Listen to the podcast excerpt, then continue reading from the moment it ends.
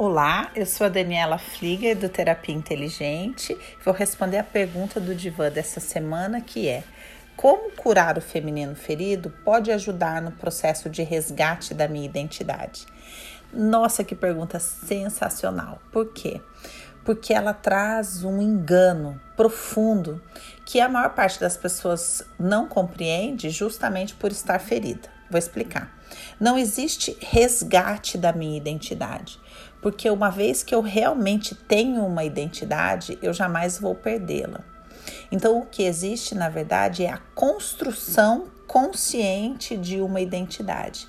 É uma fantasia a gente pensar que a gente resgata uma identidade. Não, porque durante o nosso processo de maturação emocional, a criança ela vai tendo a sua identidade formada de acordo com aquilo que esperam dela.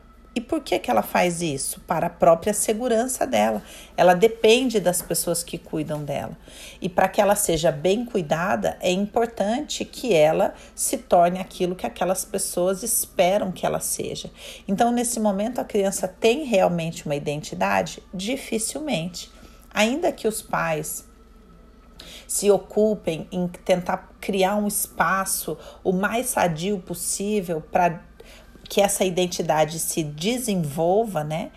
Ainda essa identidade vai usar como parâmetro os valores dos pais, os princípios dos pais, a visão de mundo dos pais é quando a gente se torna adulto e quando a gente começa a vivenciar o processo de individuação, que é o processo é, de separação da minha identidade, da identidade do meu clã, é que essa identidade real começa a ser construída.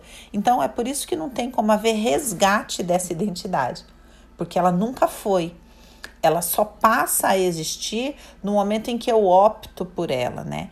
E isso está intimamente relacionado à cura do feminino ferido. Por quê? Porque quanto mais ferido está o meu feminino, mais eu me movo a partir da perspectiva do outro, seja numa faceta para agradar o outro, ou seja numa faceta para atacar o outro. Seja a donzela que é submissa e, e tem uma identidade subdesenvolvida e faz tudo para agradar a outra pessoa, ou seja na faceta da heroína que está muito ferida e que faz tudo para mostrar para todo mundo que não depende de ninguém, que não precisa de ninguém, que é melhor que todo mundo, para bancar uma pseudo-identidade, né? Que na verdade é ela em carne viva, né? Ela toda ferida, toda felina, né? Toda armada para atacar.